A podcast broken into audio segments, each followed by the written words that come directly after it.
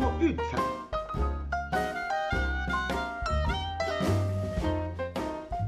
看球赛买运彩，老师教你前往拿白。大家好，我是陆老师，欢迎来到陆老师说运彩的节目。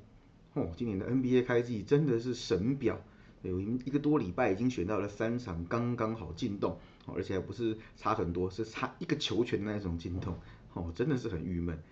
当然啦，有时候遇到这样真的是无语问苍天哦。不过真的球赛就是这样啊，尤其是分数波动比较大的，像篮球啦、美式足球这种，所以就是嗯，必须要有心理准备。那经常不定期哦会遇到这种状况。所以昨天的比赛哈，NBA 的部分，呃，布鲁克林篮网一百零五比九十八击败六嘛，呃，对，刚刚好七分卡洞。那另外一场是湖人一百一十三比一百零一击败骑士。啊，第三节打到后面，然后其实还领先，我就很放心的去补眠了。想不到下午睡起来，哈什么湖人在第四节大逆转过盘，哦，这个真的是傻眼。所以昨天两场的 NBA 都隐恨。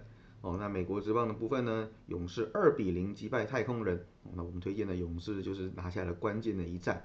我们是让世界大赛的能够拿下第三战胜利的球队，啊，最后都有六成的几率会封王。对，那我想今年啦，我们的预测还是一样哈，就是会有国联这边的球队赢得冠军。对，那目前看起来我们这边也是比较看好勇士的。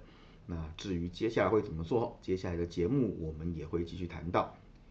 好，那这边也跟大家分享一下心态哈，就是有时候你会发现，靠，像最近 NBA 这样子，哦，怎么下都是差一点点。对，也不是说选的方向不对啊，他们是赢球没有错啊，但是就是呃，赢个七分，距离八分差一点点。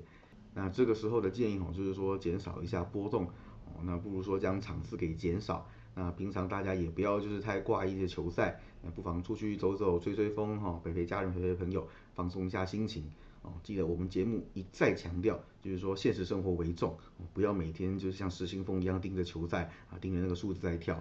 在我们的生命当中，一定有更多事情是比球赛还有这些运彩投资还要重要的。所以我们就放宽心哦，这个东西过去就让它过去，笑一笑。那反正基本上只要做对的决策，啊，早晚会还 EV 的。啊，球季也才开始一个多礼拜，我们有相当漫长的半年要走。啊，所以说大家记得要 hold 住，持续努力哦。好，那今天节目我们换个方式，我们用比较快的方式去带过我们所有推荐的场次。啊，对，不好意思，因为就是补眠睡得比较久，所以说呃节目上架的时间比较晚。那德甲是九点半就要开踢，所以我们这部分也赶快跟大家讲说接下来有哪些好指标。那德甲哈，今天其实看了看有三场比赛哈，都是个很好的选择。那首先第一场是沃斯堡受让零点五哦，这个上礼拜我们有提过，因为勒沃库森在前一场比赛啊，那个真的是非常非常惨烈的被逼和。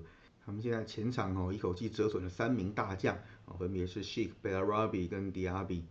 那前面两个人分别是受伤，哦，那第三个迪亚比则是因为吃了两张黄牌，哦，这场比赛是确定要缺阵，对，所以以这样子的阵容呢，三大攻击的主力都不在，就算是主场面对三连败的沃夫斯堡，哦，我想都不会太好赢，啊，不要忘记哦，他们面对沃夫斯堡已经是跨季三连不胜，哦，一和两败，对，所以这场比赛啊，我们自然就是走沃夫斯堡受让半球。哦，那第二场比赛呢？这个指标我们先前也介绍过啊，是拜仁让一点五。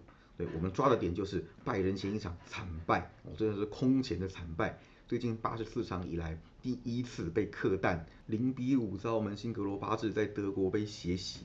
哦，还记得我们前面介绍过哦，拜仁加上一次的推荐，在输球之后的下一场比赛，哦，战绩是十一胜四和。嗯，这是德甲的王者，他们的反弹能力是非常快的哦，所以只要看到他们偶尔输球一场比赛，下一场马上走他们赢，对，那我想长期以来都会收到不错的效果。那另外就是哈，他们对战柏林联其实一场次不多哈，五场，四场联赛加一场友谊赛，啊，目前为止是三胜两和，没有输过的。那这些条件看上去都还不错哦，所以我们这场比赛就走拜仁让一点五。哦，那另外最后一场就比较简单了，费雷堡让一点五。因为对手是身上得甲后一胜难求的富尔斯，哦所以这个东西我想也没什么好解释的，就是挑个软柿子吃。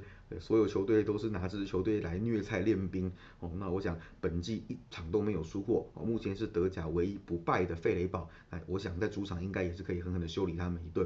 对，所以这场比赛我们推荐是费雷堡让一点五。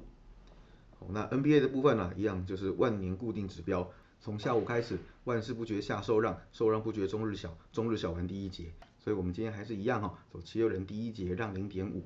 那这个东西我们前面有讲过，再复习一次，我们锁定的这个策略哦，是一个长期的指标，那基本上就是六成多的胜率，所以十场二十场应该会收到不错的效果。那什么时候要停哦？再次跟大家强调一次啊，连续三场都没有过。或者是哦，费城七六人出现了重大的伤兵或交易之后，这个才是我们要停下来的时机点哦。所以不管怎么样，在那之前，就算前一场没有过，哦，我们今天一样继续走七六人第一节让零点五。好，那最后就是大家最关注的美国职棒世界大赛啦。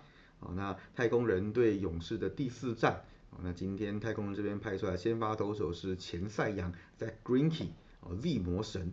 勇士这边则是确定会用牛棚车轮战的形式哦，那当然投手目前是未定了，那比较可能还是跟我们前面介绍过的一样，Jace Chavez 或是 Drew Smiley，那这边的推测一样啦，应该是 Chavez 的几率最高哦，会有他打头阵，那 Smiley 当第二棒将这场比赛给投完。但无论如何，这场比赛看来是 PK 盘哦，所以我们就来讨论一下到底该怎么搞吧。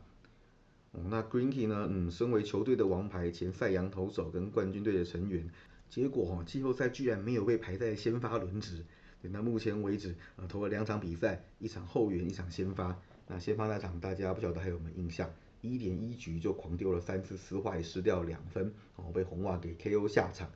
那我想这个也是跟他整季趋于平庸，那加上季末三连爆这种状况有关。